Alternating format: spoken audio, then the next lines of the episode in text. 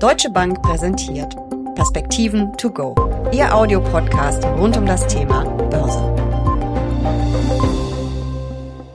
Das erste Börsenhalbjahr war ziemlich gut. Bei einem genaueren Blick fällt allerdings auf, Nebenwerte, also Aktien von kleineren und mittelgroßen Unternehmen, kamen kaum vom Fleck. Wieso ist das so? Und haben die sogenannten Small- und Mid-Caps vielleicht sogar Aufholpotenzial?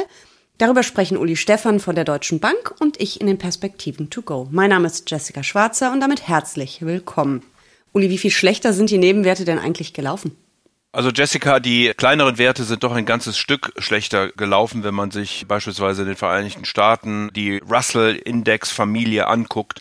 Hier haben wir den Russell 1000, der die großen Werte beinhaltet. Der liegt bei 15,5 Prozent wohingegen der Russell 2000 nur bei 6,5 Prozent liegt. Also da sieht man schon einen doch recht deutlichen Unterschied, der, wie gesagt, mit verschiedenen Faktoren zu tun hat, auf die wir sicherlich gleich noch zu sprechen kommen.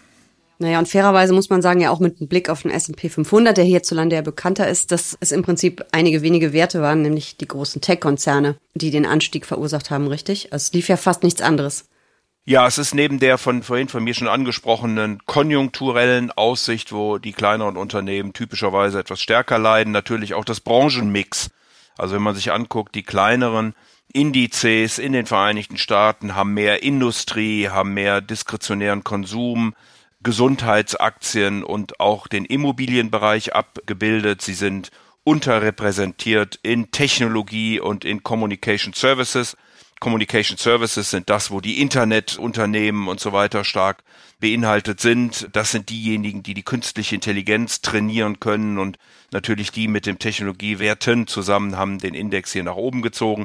In Europa, ganz kurz abschließend, ist das Bild ähnlich. Auch hier sind Industrie, Grundstoffe und Immobilien die großen Übergewichte gegenüber den größeren Indizes.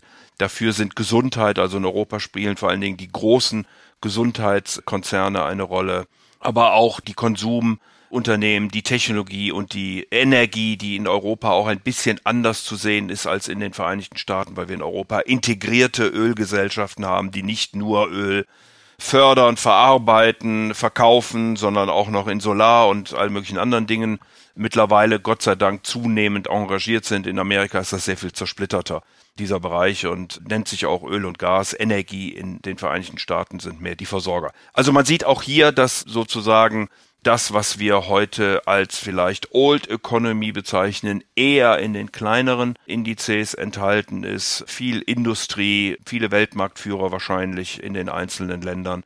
Aber dass eben die Technologie, die Biotech-Sachen, der Gesundheitsbereich, das ist dann doch ganz überwiegend in den großen Indizes, das sind die großen Unternehmen.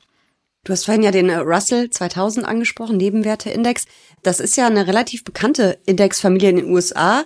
Hierzulande begegnet uns das eigentlich fast nie, vielleicht mal als ETF. Anleger, kannst du das nochmal erklären, welche Indizes das sind, diese Russell-Indizes, was da in welchem drin ist?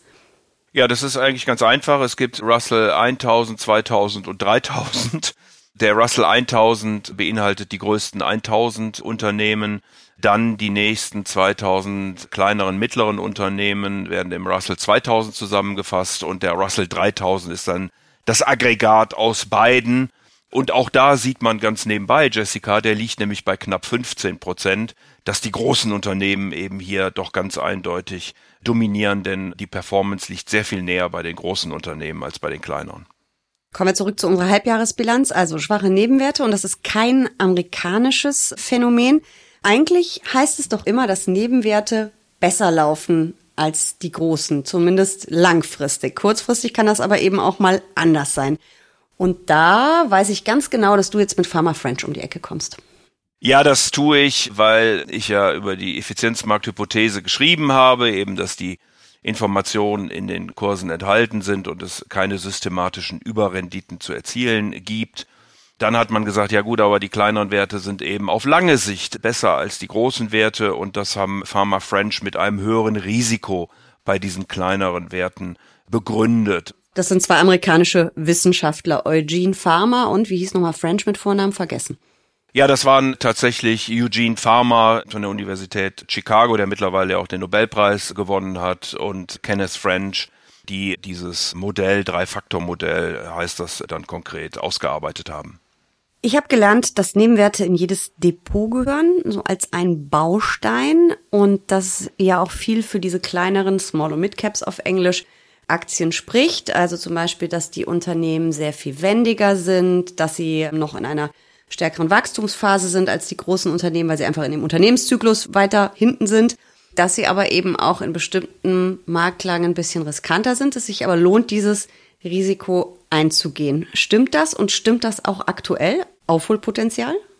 Also aktuell stimmt es ganz offensichtlich nicht, weil ja vor allen Dingen die großen Technologiewerte, die großen Werte, die im Bereich des Communication Services sind, die künstliche Intelligenz, Programmieren, Trainieren, da werden natürlich gigantische Summen auch verschlungen. Wir haben ja gesehen, wie viel Microsoft bereit war für künstliche Intelligenz, für ChatGPT zu zahlen.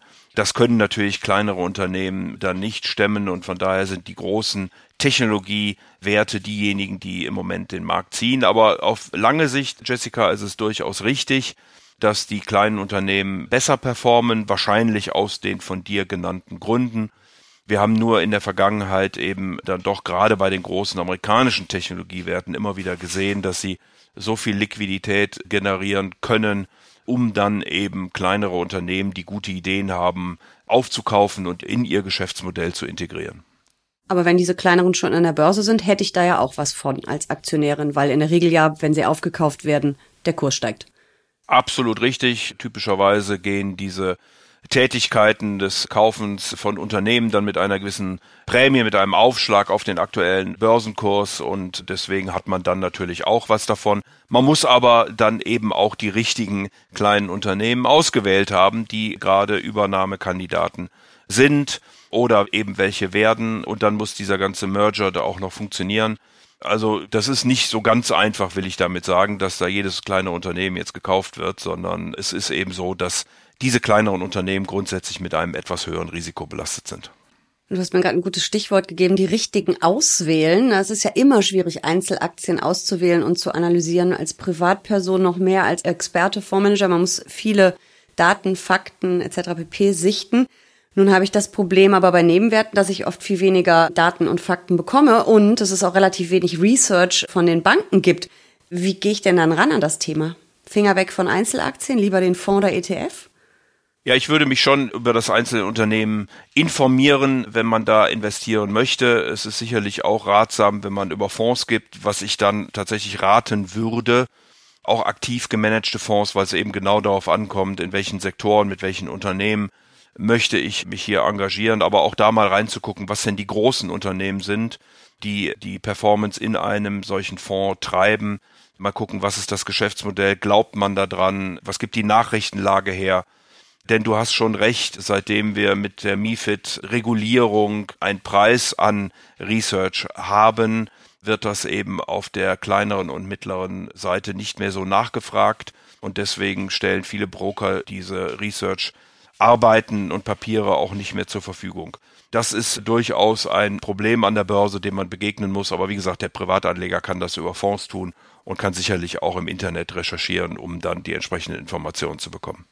Würdest du auf jeden Fall sagen, Nebenwerte gehören in jedes breit gestreute Aktiendepot? Anteil natürlich dann abhängig von der eigenen Risikotragfähigkeit und der Strategie? Ja, Jessica, wir haben ja festgestellt, Pharma French, äh, langfristig sind die erwarteten Performance-Zahlen bei kleineren, mittleren Unternehmen größer, weil sie ein höheres Risiko tragen.